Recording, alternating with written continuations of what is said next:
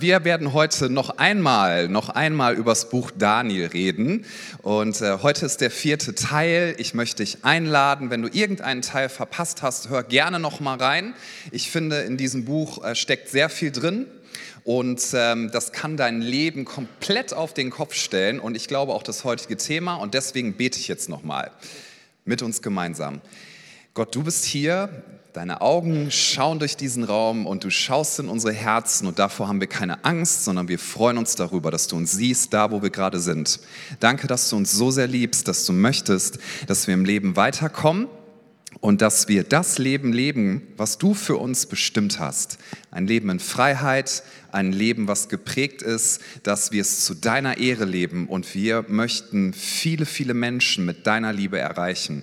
Gott, unser Herzenswunsch ist, dass dein Charakter durch uns zum Ausdruck kommt. Und wir beten, Heiliger Geist, dass du heute Morgen in uns ganz viel Sehnsucht bewirkst nach Veränderung. Denn wenn diese Sehnsucht da ist und wenn wir dich einladen, Jesus, dass du unser Leben prägst, dann wird alles neu. Und dafür danken wir dir. Und wir wollen offen sein, Gott, für das, was du uns zu sagen hast. Und wir sagen gerne einmal zusammen Amen. Cool, wir hatten über jeder Predigt so ein Wort, was wir über die Predigt gestellt haben, weil das die Verse, die wir uns dann angeschaut haben, gut zusammengefasst hat. Und wir sind in den ersten Wochen durch äh, zunächst einmal Kapitel 1 gegangen und dann in Kapitel 2 und dann in Kapitel 3 und heute kommt folgerichtig Kapitel 6, wo ich mit uns reinschauen werde. Das Buch Daniel hat viele Kapitel und ich habe gedacht, wenn wir noch einen Teil haben, habe überlegt, so was, was ist das Wort, was mir kommt. Ich werde heute über Mut sprechen, über Mut. Das ist eine Eigenschaft, die Daniel ausgezeichnet hat. Ich erinnere noch einmal daran, dass wir darüber gesprochen haben, Daniel war treu, er war seinem Gott treu, er war freundlich zu seiner Umgebung, aber er hat niemals seine Werte und seinen Glauben verraten und er hat diese Balance gehalten und daran, darin lag das Geheimnis seiner Kraft. Er hätte sehr schnell aufgeben können, er hat ein Leben gehabt, was, glaube ich, keiner von uns jemals erlebt hat oder erleben wird. Ein Leben in Sklaverei, Verbannung, zerrissen, weggerissen von Leuten, absolute Machtlosigkeit, ausgeliefert sein. Ja, das hat er erlebt, aber er ist seinem Gott treu geblieben und das hat Gott gesegnet. Das Zweite, was wir uns angeschaut haben, ist, Dani war demütig und haben uns diese Frage gestellt, wem kann Gott und wem wird Gott seine Kraft anvertrauen? Und die Antwort ist nur dem Demütigen, weil wenn wir Gottes Kraft in unserem Leben haben und keinen Charakter der Demut, werden wir das einsetzen ähm, und, und dann Menschen schaden. Und das wird Gott nicht zulassen. Deswegen kann er seine Kraft nur dem Demütigen geben. Und in Kapitel 3, da ging es letzte Woche ums Vertrauen.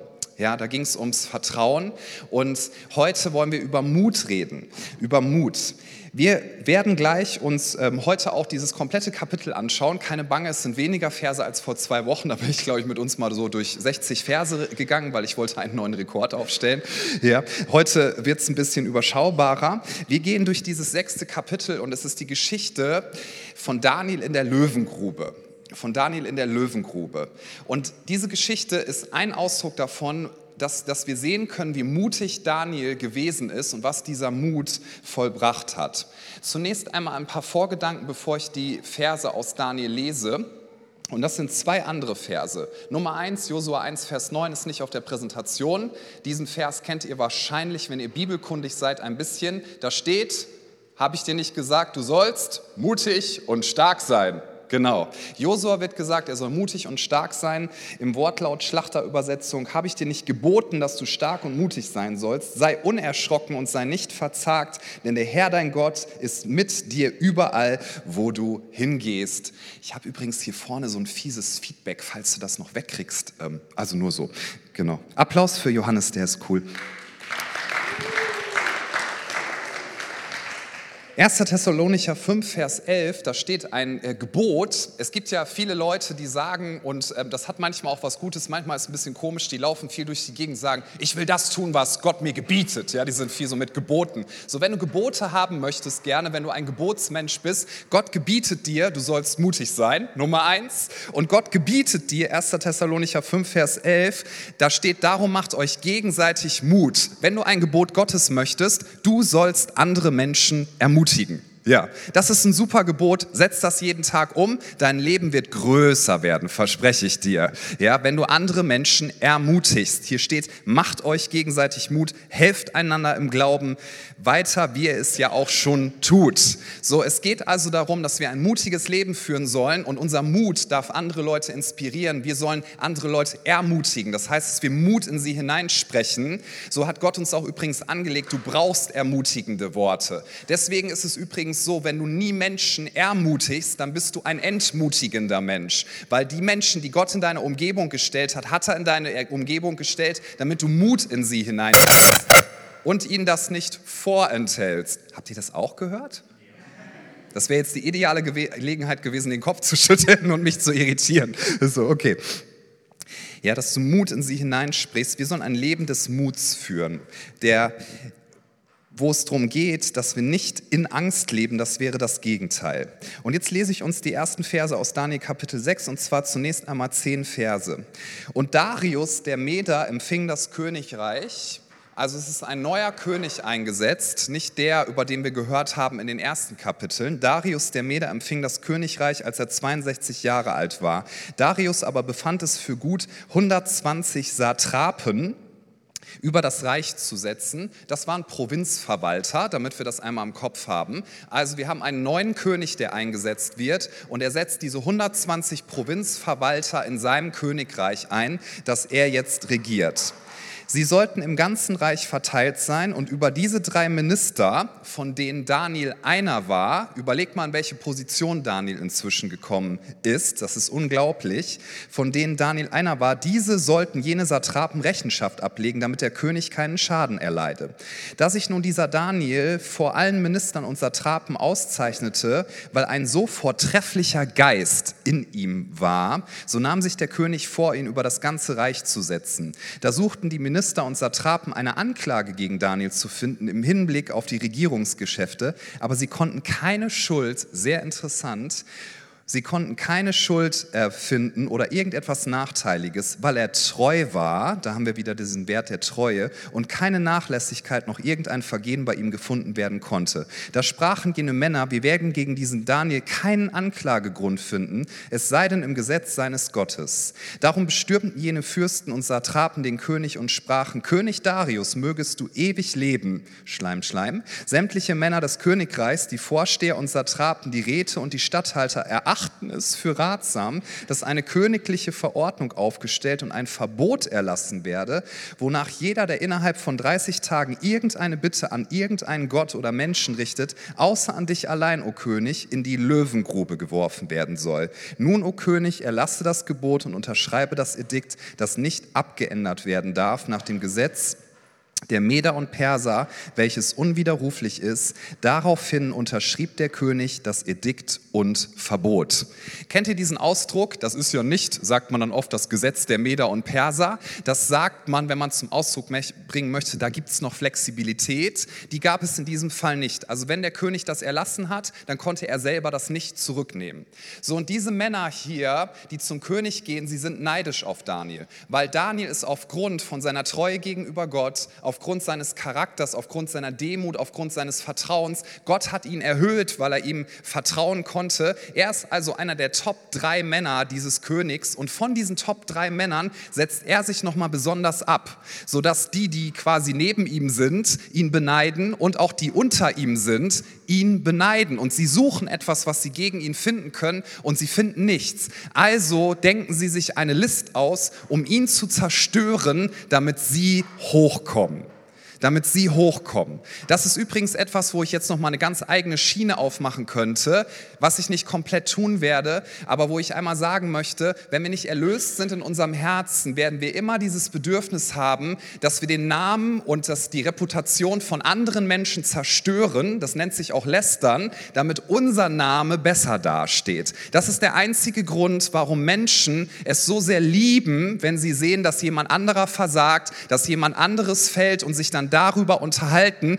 Und wir als Christen, wir dürfen ja Jesus repräsentieren. Lasst uns Menschen sein, die nicht lästern. Ich möchte dir noch einmal sagen, lästern ist Entmutigung und eine Sünde. Lästern ist, dass du den Namen eines anderen oder einer anderen mordest. Es ist wie töten. So klassifiziert die Bibel das. Es ist nichts Gutes und lass es mich mal so sagen, ich hätte jetzt gerne Filmmusik. Es ist böse. Es ist wirklich böse. Deswegen beteilige dich nicht an Lästerei. Es ist keine kleine Sache, auch keine kleine Sache vor Gott. Wenn du den Namen eines anderen oder einer anderen mordest und zerstören möchtest, damit dein Name mehr hochkommt, das ist nicht gut. So was sie hier also tun, ist, sie, sie, sie denken sich eine List aus, weil sie wissen ganz genau, dass wenn sie das jetzt tun, dass sie wahrscheinlich Daniel zu Fall bringen. Und was sie machen wollen, und hier kommt das Wort Mut ins Spiel, sie möchten eine Atmosphäre kreieren, wo sie wissen, der wird wahrscheinlich so viel Angst haben, ja, der ähm, wird dann erstmal überlegen und so. Und, ähm, aber sie kennen ihn, wie er Schritte geht und hoffen natürlich darauf, dass er seine Angst überwindet, was wir gleich auch sehen, was er tun wird. So, aber was hier passiert ist, es wird dieses dieses Edikt erlassen, wer einen anderen Gott anbetet, der wird in die Löwengrube geworfen werden. Ich weiß nicht, ob du schon mal Löwen gesehen hast. Wer hat schon mal Löwen gesehen? Ja, also ich habe schon mal Löwen gesehen, auch im Wuppertaler Zoo. Die tun mir immer so ein bisschen leid, weil ich denke dann auf so einer verregneten Wiese im Bergischen Land Gehören Löwen dahin? Ich bin mir immer nicht ganz sicher, ja? Oder hast du schon mal andere Raubtiere gesehen? Meine Frau und ich, wir waren schon zweimal in Florida ne, und da gibt es ganz viele Alligatoren und wir haben auch extra so eine Bootstour gemacht. Kennt ihr diese Propellerboote? Da fährt irgend so ein Ranger mit dir dann durch diese Sumpfgebiete und wenn keine Alligatoren zu sehen sind, dann fahren die immer in so eine Sumpfbucht und fahren so eine ganz fiese Kurve, dass die Wellen so hoch gehen und die Alligatoren dann auftauchen müssen. Das ist so scary, weil die tauchen auf und die gucken dich mit diesem Blick an, die sind so richtig richtig pisst, wenn ich das mal so sagen darf. Und der Blick ist so, ich würde so gern auf dein Boot kommen und wenn ich es schaffe, ne, dann habe ich ein gutes Menü. Ja, so gucken die und ich denke immer, ist gut, wenn ich hier auf dem Boot bleibe und nicht so dicht an den Rand gehe, weil diese Viecher sind auch unglaublich schnell. Also vor denen darf man Angst haben, weil sie haben das Potenzial, dich zu töten. Sie haben das Potenzial, dich zu töten. Löwen haben das Potenzial zu töten und Daniel wusste das natürlich ganz genau. Versetzen wir uns also einmal rein rein, bevor wir weiterlesen, wie Daniel reagiert hat, in was für einem Zustand war er jetzt. Wenn wir einmal vorspulen, möchte ich uns noch mal in Erinnerung rufen, Daniels Leben hat einen Unterschied gemacht. Er hat die Berufung Gottes gelebt, die er auf sein Leben draufgelegt hatte diese hat er gelebt und er hat mitbewirkt, dass das Volk Israel am Ende aus der Verbannung zurückgekommen ist und in Freiheit leben konnte. Das hat Gott durch Daniels Leben getan. Und er hat es tun können, weil in Schlüsselmomenten sich Daniel immer wieder richtig entschieden hat. Und das ist für uns wichtig zu verstehen. Wenn Gott dir einen Traum oder eine Berufung gegeben hat für dein Leben, und du sagst, ich bin hier und ich möchte auf das zugehen, was Gott durch mein Leben tun möchte, nehmen wir mal an, das ist da irgendwo im Gang, ja, du stehst hier und Gott sagt dir, ich lege etwas auf dein Leben und ich möchte, dass du einen Unterschied machst in dieser Welt, nicht aus deiner Kraft, sondern in meiner Kraft. Wenn Gott dir einen Traum für dein Leben gibt, dann wirst du immer, ich sage immer mit Ausrufezeichen, es wird nie anders sein, immer Angst empfinden. Immer. Zwischen dem, wo du gerade bist und dem, was Gott durch dein Leben tun möchte, als nächstes und auch generell, ist ein Raum und dieser Raum ist gefüllt mit einer bestimmten Atmosphäre und diese Atmosphäre nennt sich Angst. Und du kannst versuchen, einen Weg außenrum zu finden und du wirst herausfinden, das möchte ich dir als dein Pastor seelsorgerlich liebevoll sagen, du wirst niemals einen Weg drumherum finden. Die einzige Möglichkeit, die du hast, ist durchzugehen. Wenn du sagst, ich habe eine Berufung von Gott bekommen, oh, ich wollte eigentlich hier stehen, ne? Du hast eine Berufung von Gott bekommen, du hast eine Berufung von Gott bekommen und wenn diese Berufung dir keine Angst macht, ist es nicht deine göttliche Berufung. Hier. Noch gut dabei? Ja, also wow, danke Pastor. Was ist eigentlich Mut? Wir alle haben mit Angstgefühlen zu tun. Jeder Mensch auf der ganzen Welt hat mit Angstgefühlen zu tun. Und ich möchte uns das einmal so mitgeben heute Morgen. Ich möchte dich einladen, ein mutiges Leben zu führen. Weißt du, wenn du ein ängstliches Leben führst, dann wirst du ganz viel Angst empfinden. Demgegenüber, wenn du ein mutiges Leben führst, dann wirst du ganz viel Angst empfinden. In beiden Möglichkeiten wirst du immer Angst empfinden. Und wenn wir schon Angst empfinden müssen, dann lasst uns doch ein mutiges Leben führen. Nächster Gedanke. Angst ist ein Gefühl, Mut ist eine Tat. Wenn du dich mutig fühlst, bist du nicht mutig, weil du etwas tust, was du dir sowieso schon zutraust und wovor du keine Angst empfindest. Können wir der Logik folgen? Wenn du etwas tust, ja, wo du dich mutig fühlst, dann bist du nicht mutig, weil Mut ist nicht ein Gefühl, Mut ist eine Tat, Mut ist eine Entscheidung. Ich werde durch diese Angstgefühle durchgehen, weil ich weiß, mein Gott ist mit mir und egal was passiert, am Ende es wird gut werden und ich möchte nicht durch Angst mein Leben begrenzen lassen. Da geht es nicht darum, dass wir groß rauskommen und einen Namen kriegen, sondern es geht darum, dass wir zur Ehre Gottes leben und dass wir ein Leben leben, was einen Unterschied macht.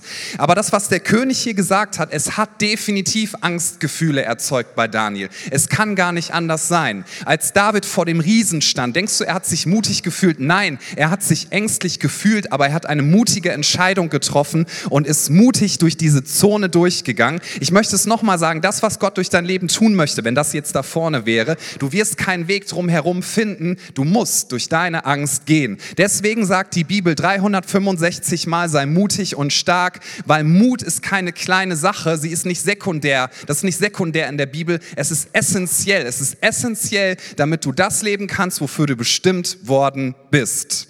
Und deswegen sagt 1. Thessalonicher Kapitel 5, Vers 11 uns das auch, ermutigt einander, weil wenn du mutig bist, inspirierst du andere mutig zu sein, weil sie dann denken, wenn der das kann, kann ich das vielleicht auch. Wenn sie denken, wenn sie das kann, dann kann ich das vielleicht auch. Und ich habe für mich so eine Grundregel und ehrlich gesagt, ich halte mich da nicht immer dran, aber Leute sagen oft, boah, und das und das, was du da gemacht hast, das ist so mutig. Fühlst du dich mutig? Sage ich, nein. In den allermeisten Fällen stehe ich nicht morgens auf und fühle mich mutig, sondern wenn ich morgens aufstehe, denke ich oft, das wird ein schlimmer Tag, das wird furchtbar und Menschen und bam, bam, bam, bam. Also nicht nur, ne? nicht, dass ihr denkt, ich muss den morgens jetzt immer anrufen, bitte mach's nicht. Also nur ich habe die Entscheidung getroffen, ich werde mutig sein. Und das heißt einfach, wenn ich merke, ich habe vor einer Sache Angst, dann frage ich kurz Gott, wahrscheinlich ist das doch ein Hinweis von dir, dass das genau die richtige Sache ist und dann gehe ich drauf zu. Ja.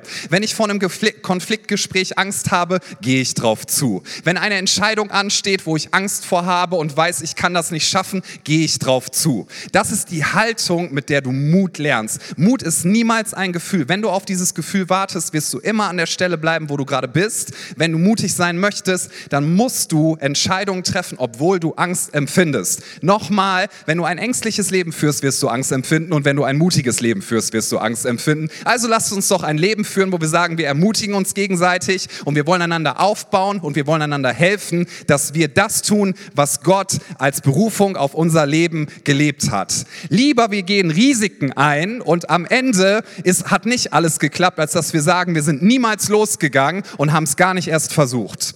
Also Daniel ist in dieser Angst drin. Und dann steht hier folgendes ab Vers 11, ganz spannend. Als nun Daniel erfuhr, dass das Edikt unterschrieben war, ich finde das so cool, was hier steht, ging er hinauf in sein Haus, wo er in seinem Obergemach offene Fenster nach Jerusalem hin hatte und klagte und, und, und sagte Gott, wie kann das denn sein, dass schon wieder sowas passiert? Ja, das steht hier nicht. Ich finde das so cool, wie das da steht. Daniel ging in sein Obergemach, offene Fenster nach Jerusalem hin hatte und er fiel dreimal am Tag auf die Knie nieder und betete und dankte vor seinem Gott. Der hat nicht mal mit der Wimper gezuckt. Ich stelle mir das so vor, er hatte Angstgefühle, aber er hat sich gesagt, ich bin in Gottes Hand und ich weiß, da bin ich sicher. Und ich weiß, es können schlimme Dinge passieren. Vielleicht wird es auch so sein, dass die Löwen mich auffressen, aber mein Gott ist größer. Ja, und mein Gott wird mein Leben bewahren, auch über den Tod hinaus. Was auch immer passiert, ich werde einfach damit weitermachen. Mein Gott bekommt die Ehre und ihm gehört das höchste Lob. Und und ihm werde ich Dank zum Ausdruck bringen. Da stürmten jene Männer herein und fanden Daniel bittend und flehend vor seinem Gott. Sogleich erschienen sie vor dem König und brachten das königliche Verbot zur Sprache. Hast du nicht ein Verbot unterschrieben, wonach jeder, der innerhalb von 30 Tagen von irgendeinem Gott oder Menschen etwas erbittet, außer von dir, o oh König, in die Löwengrube geworfen werden soll? Ich komme jetzt in so einen Disney-Film-Modus. Ne? Ich stelle mir die vor, wie so fiese, die stehen dann so da. Ne? Hast du nicht ein Verbot unterschrieben? Und dann werden die gleich singen und so. Also das, naja, wie auch immer. Der König antwortete und sprach, die Sache steht fest nach dem Gesetz der Meder und Perser, das unwiderruflich ist. Da antworteten sie und sprachen vor dem König, Daniel, einer der Weggefährten von Juda, nimmt keine Rücksicht auf dich, o König, und achtet nicht auf das Verbot, das du unterzeichnet hast, sondern er verrichtet dreimal am Tag sein Gebet. Als der König das hörte, wurde er sehr betrübt und er sann darüber nach, wie er Daniel retten könnte und gab sich bis zum Sonnenuntergang Mühe, ihn zu befreien. Da bestürmten jene Männer den König und sprachen, bedenke, o König, dass nach dem Gesetz der Meder und Perser kein Verbot und keine Verordnung, die der König aufgestellt hat, abgeändert werden darf. Da befahl der König, dass man Daniel herbringe und in die Löwengrube werfe. Der König begann und sprach zu Daniel, dein Gott, den du ohne Unterlass dienst, der rette dich. Denn der König wusste, dass er es nicht tun konnte. Es lag nicht in seiner Macht. Daniel hat nicht mal mit der Wimper gezuckt. Innerlich glaube ich sehr. Da sind seine Wimpern wahrscheinlich so gelaufen, wie wenn du so anderthalb Liter Energy Drink getrunken hast. So, ja, was alles passieren kann. Glaub nicht, dass Daniel sich mutig gefühlt hat, aber Daniel hat eine Entscheidung getroffen. Ich werde am allermeisten, und jetzt müssen wir kurz den Begriff richtig definieren, ich werde am allermeisten meinen Gott fürchten. Gott zu fürchten heißt nicht, dass du vor Gott Angst hast, denn Gott ist Liebe, das sagt die Bibel. Und übrigens das Gegenteil von Angst, ja, im, im Empfinden ist nicht Mut, sondern Liebe. Denn da, wo Liebe ist, wird alle Angst vertrieben. Und da, wo Furcht ist, ist keine Liebe. Das ist das Gegenteilige, das ist das wirkliche Gegenüberliegende. Ich saß mal, das war letztes Jahr, mit meiner Frau an einem Pool äh, im Tschad. Da haben wir unsere Missionare besucht und wir waren da und ich habe so ein bisschen durch die Gegend geguckt und es ist ein, ein Kind, also es war so ein öffentlicher Pool, kleines Kind in den Pool gefallen. Und ich dachte, und ich war eine Sekunde davor, ich hätte es auch gemacht, aber ich habe ganz kurz überlegt, okay, krass, ich muss da jetzt irgendwie rein und da, da, da, da, da. Und ich war noch kurz am Überlegen, ich hatte gar keine Chance, dieses Kind zu retten. Warum? Weil die Mutter viel schneller war als ich und das Kind rausgeholt hat. Warum war die Mutter noch schneller, als ich es gewesen wäre, weil diese Mutter ihr Kind liebt. Sie hat nicht mal eine Sekunde darüber nachgedacht, was sie noch anderes machen müsste oder was auch immer passieren könnte. Verstehst du, wenn du Liebe in dir hast, dann wird Liebe immer Furcht übertrumpfen. Deswegen Gottes perfekte Liebe vertreibt die Angst, weil seine Liebe ist größer. Und was auch, wen auch immer wir fürchten oder was auch immer wir fürchten, und das ist so wichtig zu verstehen, wird Macht über dein Leben haben. Und Daniel hat gesagt, Gott und Gott alleine hat Macht über mein Leben. Keiner von diesen 120 Satrapen, nicht von den anderen Ministern, die haben keine Macht über mein Leben. Nicht der König von diesem Reich hier hat Macht über mein Leben, sondern Gott und Gott alleine hat Macht über mein Leben. Und selbst wenn ich mich am aller, allerängstlichsten Punkt meines Lebens befinde von den Emotionen her, Gott hat Macht über mein Leben. Was auch immer du fürchtest, wird Macht über dein Leben haben und Jesus möchte dir Freiheit geben. Deswegen ist Freiheit so wichtig. Jesus ist gekommen, damit wir Freiheit haben. Übrigens, Angst, die Quelle von Angst ist nie in dem, wo du, ja, wovor du Angst hast. Die Quelle von Angst ist immer in dir. Du findest nur Objekte oder Menschen, wo du quasi deine Angst drauflegst okay? Wenn du Menschenfurcht hast, die Furcht ist in dir und du platzierst sie auf Menschen und ihren Meinungen. Wenn du Angst hast, das ist auch eine ganz schlimme Angst, Angst hast vor Liebe. Ja, du hast Angst in dir drinnen, verletzt zu werden, weil du das schon mal erlebt hast. Du hast dein Herz jemandem geöffnet, du bist richtig, du hast eine Person richtig nah an dich rangelassen und du wurdest verletzt und dein Herz wurde zerbrochen und jetzt hast du Angst in dir drin und diese Angst platzierst du auf andere Menschen und du hast Angst vor Liebe und du hast Angst, dich wirklich zu öffnen. Und du hast Angst, das nochmal zuzulassen. Und diese Angst davor begrenzt dein Leben, weil das dafür sorgt, dass du immer in Isolation und Einsamkeit bist, bis du durch diese Angst hindurchgehst. Du hast Angst davor, die Berufung zu leben, die Gott in dein Leben gelegt hat. Und du, du bist lieber in einem Zustand, den du so sehr hast und wo du morgens aufstehst und sagst, das ist nicht das Richtige, weil du nicht bereit bist zu sagen, ich gehe durch die Angst hindurch. Ja, du bist gefangen. Denn was auch immer du fürchtest oder wen auch immer du fürchtest, wird Macht haben über dein Leben. Die Quelle von Angst ist in uns drin. Deswegen muss diese Herausforderung in uns drin gelöst werden. Wie hat Daniel das gelöst? Er hat gesagt, ich preise meinen Gott und ich gebe ihm die Ehre, weil seine Liebe vertreibt alle Angst. Und da, wo Liebe ist, muss die Furcht fliehen. Übrigens, wir haben Gründe, Angst zu haben. Menschen können dich verletzen und werden das auch immer wieder tun. Liebe ist immer ein Risiko, wusstest du das? Weil du dich öffnest. Aber wenn du dieses Risiko nicht eingehst, wirst du niemals den Segen von Liebe erfahren und von menschlichen Beziehungen. Glaubensschritte zu gehen ist immer ein Risiko. Du wirst nämlich Widerstände erfahren und Sachen werden vielleicht auch nicht so funktionieren. Und Daniel ist ja übrigens auch erstmal in der Löwengrube gelandet. Das war, glaube ich, furchtbar. Ja? Wie muss sich das angefühlt haben? Es ist immer ein Risiko, aber am Ende steht, dass du Segen erleben kannst. Das Leben, wonach du dich sehnst, das liegt hinter deiner Angst und du wirst es nur erreichen, wenn du sagst, ich verlasse mich auf meinen Gott, er ist größer als alle Angst und ich werde mutig sein. Du wirst dich niemals mutig fühlen, sondern du darfst die Entscheidung treffen, ich werde da durchgehen. Wenn du darauf wartest, bis du perfekt bist, wenn du darauf wartest, bis eines Tages alles anders ist, wenn du darauf wartest, dass sich die Bedingungen ändern, wirst du niemals mutige Entscheidungen treffen. Der beste Moment, mutige Entscheidungen zu treffen, ist jetzt. Daniel hätte ja übrigens auch sagen können, ja, ich warte diese 30 Tage mal ab, oder?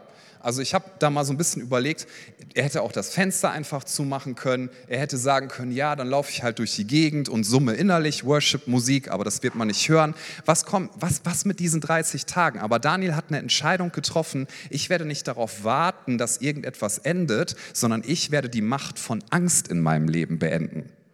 Menschen warten oft darauf, dass Dinge enden. Ja, dass die Umstände sich ändern, dass, sie sich, dass, dass es endet, dass sie sich ängstlich fühlen, dass es endet, dass Menschen sie kritisieren können, dass es endet, dass irgendwas schiefgehen könnte. Natürlich können Dinge schiefgehen. Dieses Leben ist ein Risiko. Wenn du nie Angst hast, dann möchte ich dir sagen, du hast leider bisher vielleicht ein bisschen Pech gehabt beim Nachdenken. Ja? Weil wenn du nachdenkst, wenn du nachdenkst, wirst du feststellen, diese Welt ist ein gefährlicher Ort. Es können sehr viele Dinge passieren und diese, diese Welt ist behaftet mit Risiken und am Ende steht der Tod.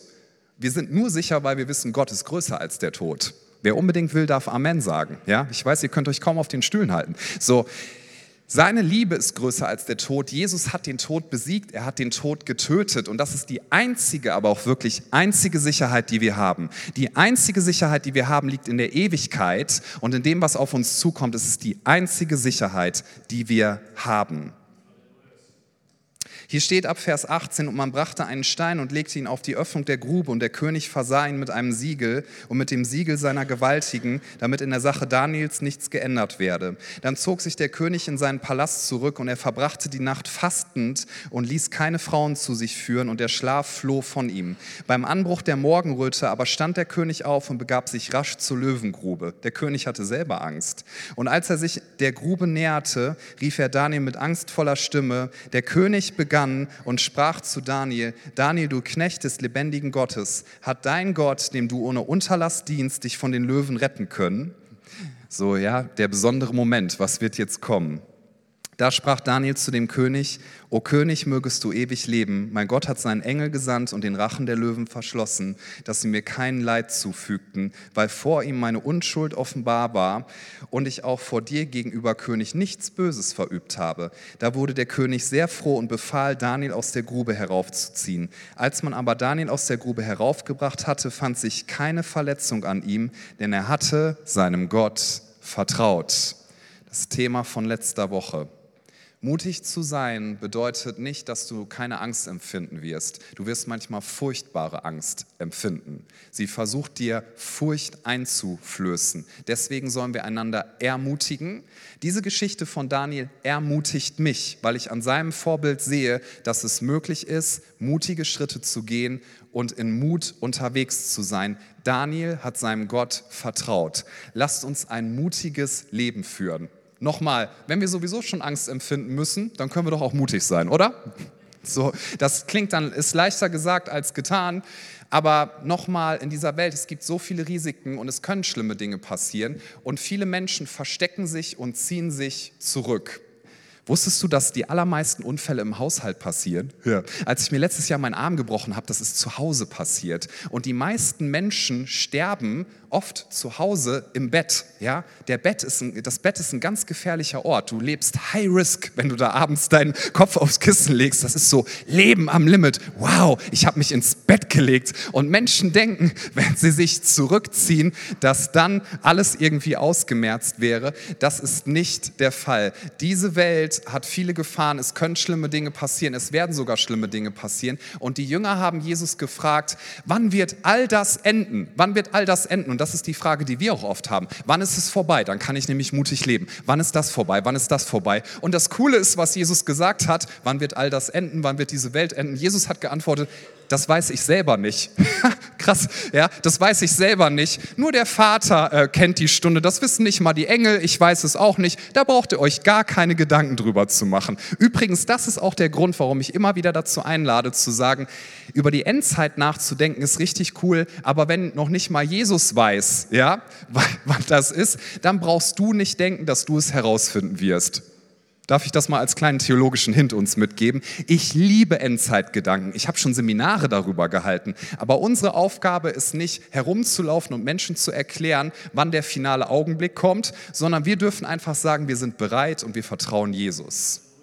Als Jesus auferstanden ist von den Toten, sind seine Jünger zu ihm gegangen, weil sie haben gedacht, wow, er hat ja den Tod besiegt, der hat, der hat Ahnung, ja, der hat Ahnung von Dingen. Dann haben sie ihn wieder gefragt, wann wird das alles hier vorbei sein, wann wird es enden? Und Jesus hat gesagt, das ist überhaupt nicht wichtig, äh, ich weiß das selber nicht, das weiß nur der Vater. Und ich finde es so beeindruckend, dass das Jesus anscheinend auch überhaupt nicht interessiert hat, weil er gesagt hat, worum es jetzt geht, ist das folgende, wartet darauf, dass ihr erfüllt werdet mit dem Heiligen Geist, denn da, wo der Geist Geist des Herrn ist, da ist Liebe, das sagt uns der Römerbrief, die Liebe Gottes soll in unsere Herzen ausgegossen werden und seine Liebe vertreibt alle Angst. Frag nicht, wann werden meine negativen Gefühle enden, die wirst du immer wieder haben. Frag nicht, wann wird es aufhören, das Potenzial, dass Menschen mich kritisieren, das wird niemals enden. Frag nicht, wann werden alle Risiken ausgemerzt sein es wird nie enden, dass, dass der Zustand kommt, dass alle Risiken ausgemerzt sind. Frag viel lieber, wie kann ich dafür sorgen, dass Angst in ihrer Macht einem Ende gesetzt wird in meinem Leben. Durch die Kraft des Heiligen Geistes, der dir Entschlossenheit geben möchte. Die letzten Verse da befahl der König, jede Männer, jene Männer herbeizuholen, die Daniel verleumdet hatten, und man warf sie in die Löwengrube. Sie, ihre Kinder und Frauen. Ehe sie noch den Boden der Grube berührten, waren die Löwen schon über sie hergefallen und zermalmten ihnen alle Gebeine. Huiuiui. Darauf schrieb der König Darius an alle Völkerstämme und Sprachen, die im ganzen Land wohnten: Euer Friede nehme zu. Es ist von mir ein Befehl erlassen worden, dass man sich im ganzen Bereich meiner Herrschaft vor dem Gott Daniels fürchten und scheuen soll, denn er ist der lebendige Gott, welcher welcher in Ewigkeit bleibt und sein Königreich, sein Königreich wird nie zugrunde gehen. Er zitiert das, ja, oder er sagt das, was wir auch im Propheten Jesaja zum Beispiel finden. Sein Königreich wird nie enden, es wird nie zugrunde gehen. Das hat der König erkannt und zwar, weil Daniel mutig war. Gott konnte Daniels Leben gebrauchen, um einen König zu beeinflussen und den König danach und die, das Geschick eines ganzen Volkes zu verändern. Wir haben die Berufung von Gott bekommen, dass wir Einfluss nehmen können auf die Zukunft. Ist das nicht krass? Wir können Dinge überlegen, die Gott in unser Herz gelegt hat. Du kannst Einfluss haben in der Kraft Gottes auf die Zukunft. Die Zukunft ist nicht ein einfach nur unvorhersagbar. Was wir nämlich vorhersehen können, ist, es werden immer schlechte Dinge passieren, es wird immer Dinge sein, werden immer Dinge sein, die Rückschläge bedeuten. Und ich kann dir eins garantieren, das kann ich dir vorhersagen über die Zukunft, du wirst immer Angst empfinden. Was ich dir aber auch sagen kann, ist, dass wenn du mutig bist und deinem Gott vertraust, dass er durch dein Leben Dinge tun wird, die kannst du dir nicht mal im Ansatz vorstellen. Und darum geht es, darin geht es nicht darum, dass wir nach menschlichen Maßstäben immer erhöht werden, sondern dass Gott unser Leben gebraucht, um wirklich wesentliche Dinge zu tun. Seine Herrschaft, er, er, hat kein Ende. Er errettet und befreit, er zu Zeichen und Wunder am Himmel und auf Erden. Er hat Daniel aus der Gewalt der Löwen errettet. Und diesem Daniel ging es von da an gut, ging es von da an gut unter der Regierung des Darius und unter der Regierung Kyrus des Persers, der als nächstes kam und der dann dafür gesorgt hat, dass das Volk Gottes freigelassen worden ist. Daniels Leben wurde von Gott mächtig gebraucht. Nicht, weil Daniel gute Bedingungen gehabt hätte, nicht, weil Daniel sich mutig gefühlt hätte, nicht, weil Daniel es komplett drauf gehabt hat und nicht, weil Daniel irgendwie nie mit Angst zu tun gehabt hat. Das Gegenteil ist der Fall. Gott konnte Daniel gebrauchen, weil Daniel gesagt hat, ich werde ein mutiges Leben führen. Wovor hast du Angst? Worauf platzierst du deine Angst?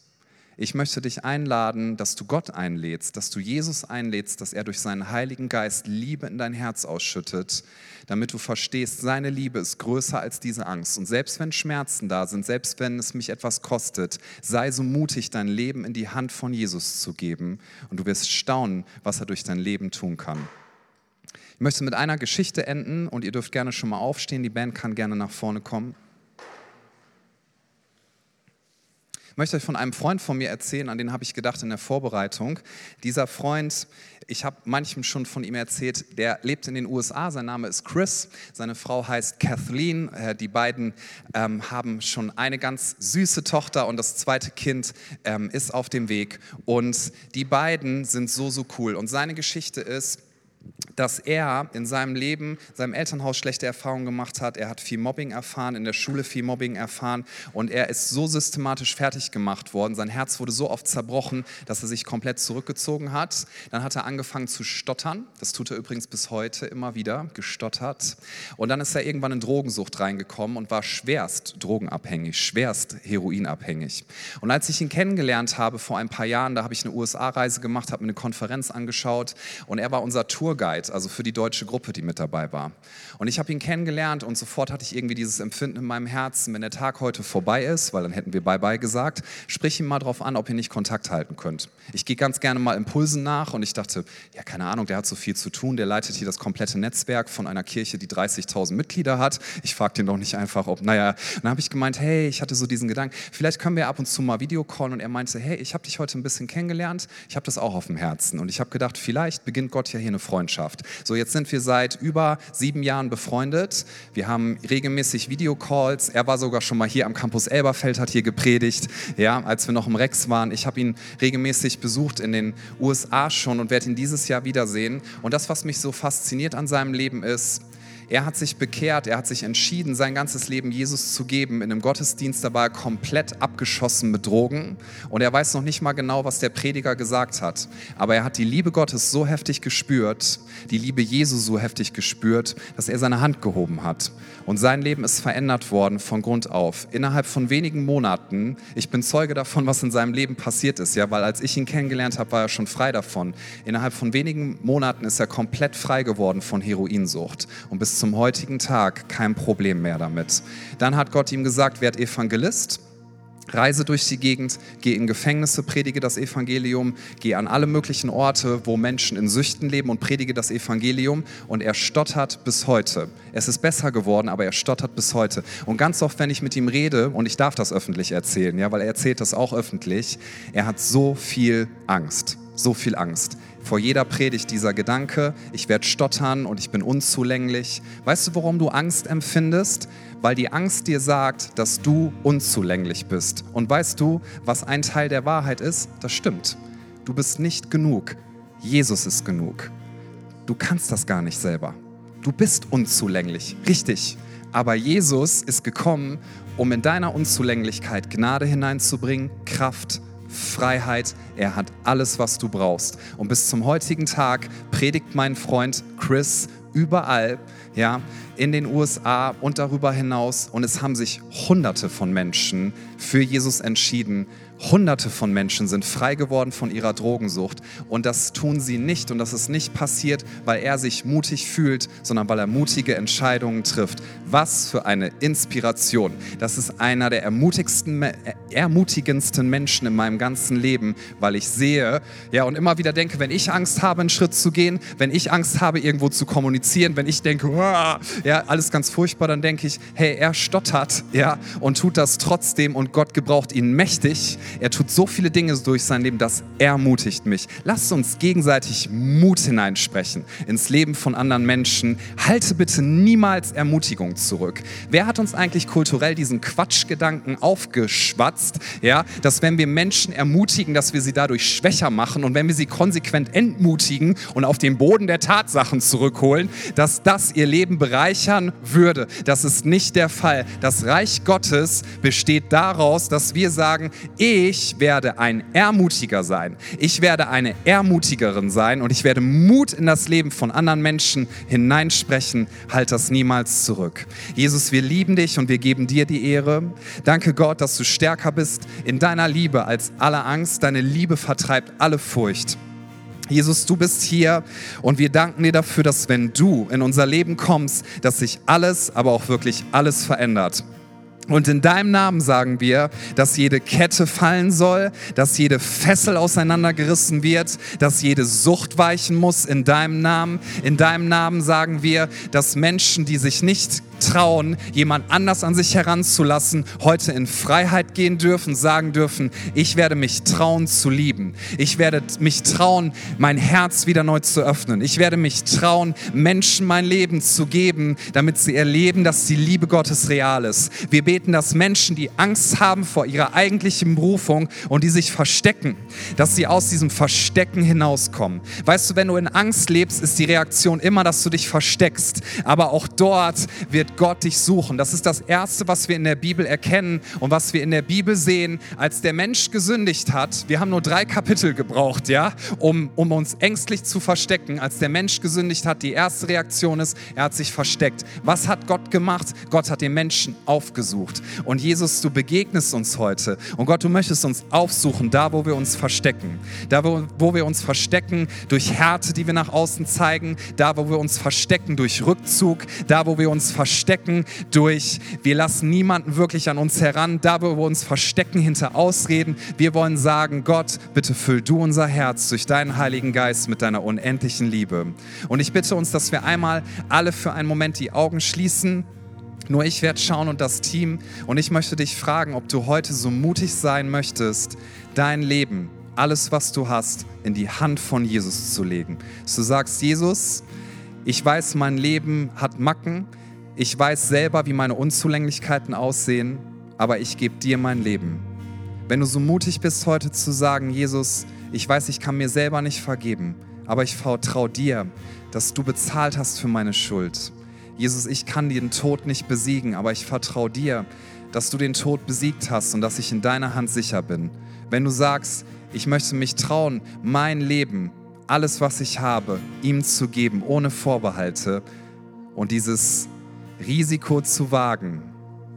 Wenn du sagst, Jesus, hier bin ich und ich lege dir alles hin, dir gehört mein Herz, dir gehört mein ganzes Leben, während alle Augen geschlossen sind. Wenn das deine Entscheidung ist, möchte ich dich um einen mutigen Schritt bitten und dich auffordern, dich einladen, dass du jetzt einmal deine Hand hebst, sagst, Jesus, hier bin ich und ich schäme mich nicht zuzugeben, dass ich dich brauche. Dankeschön. Gibt es noch jemand, der diese Entscheidung heute Morgen trifft? Dankeschön. Dankeschön. Noch jemand, der sagt, ich gebe mein ganzes Leben Jesus. Das Alte soll vorbei sein und ich lege alles in seine Hand. Dankeschön. Können wir alle unsere Augen gerne wieder öffnen und wir beten jetzt ein Gebet, was zum Ausdruck bringt, wer Jesus für uns ist und dass wir alles, aber auch alles von ihm erwarten. Wir beten, Jesus, ich weiß, dass du mich liebst. Es gibt nichts, was ich tun könnte, damit du mich mehr liebst und durch nichts, was ich tue, würdest du mich weniger lieben. Du bist für mich gestorben und auferstanden. Ich glaube an dich. Du bist mein Gott, mein Retter und mein Herr. Bitte schenke mir die Vergebung meiner Schuld. Ich möchte als dein Kind leben und du sollst mein ganzes Leben bestimmen. Ich danke dir, dass ich durch dich wirklich frei bin und ein Leben in Ewigkeit habe. Amen. Lasst uns einmal einen Applaus geben, einfach weil wir uns freuen über das, was Jesus tut, weil wir uns freuen über jeden, der diese Entscheidung getroffen hat. Und wir sprechen uns gegenseitig zu, sei mutig und stark, denn der Herr dein Gott ist mit dir. Wir sprechen uns gegenseitig zu, wenn Gott für uns ist, wer kann gegen uns sein? Wir sprechen uns gegenseitig zu, Jesus wird dich niemals verlassen. Wir sprechen uns gegenseitig zu, du brauchst keine Angst zu haben, selbst wenn Wasserfluten kommen, du wirst nicht ertrinken, selbst wenn Feuer kommt, du wirst nicht verbrennen. Du bist sicher in der Hand eines mächtigen Gottes. Und Gott, wir wollen nicht unter der Macht von irgendetwas stehen, was wir fürchten, sondern wir fürchten dich. Und das bedeutet, wir sind beeindruckt von deiner Stärke, wir sind beeindruckt von deiner unendlichen Liebe, wir bestaunen dich und wir ehren dich. Und das möchten wir dir mit ganzem Herzen, mit all unserer Kraft, mit all unserem Sein zum Ausdruck bringen. Danke, dass du uns rausrufst aufs Wasser, Jesus, und dass du sagst, tu es jetzt, vertrau mir, Jesus, wir vertrauen dir mit allem, was wir sind. Danke, dass wir wissen dürfen, deine Liebe wird uns halten und deine Deine Liebe ist sogar stärker als der Tod. Lass uns Jesus preisen und ihm die Ehre geben. Amen.